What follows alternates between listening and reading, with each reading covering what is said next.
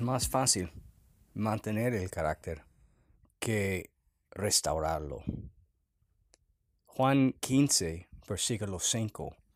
Jesús dijo que Él es la vid y nosotros las ramas.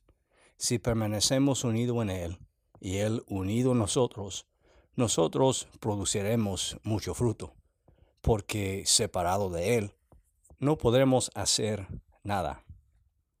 Cuando nosotros invertimos tiempo, meses, años, décadas para construir un carácter dependible, sólido, de integridad, con una sola mala decisión, uno puede destruir años y décadas de esfuerzo y trabajo.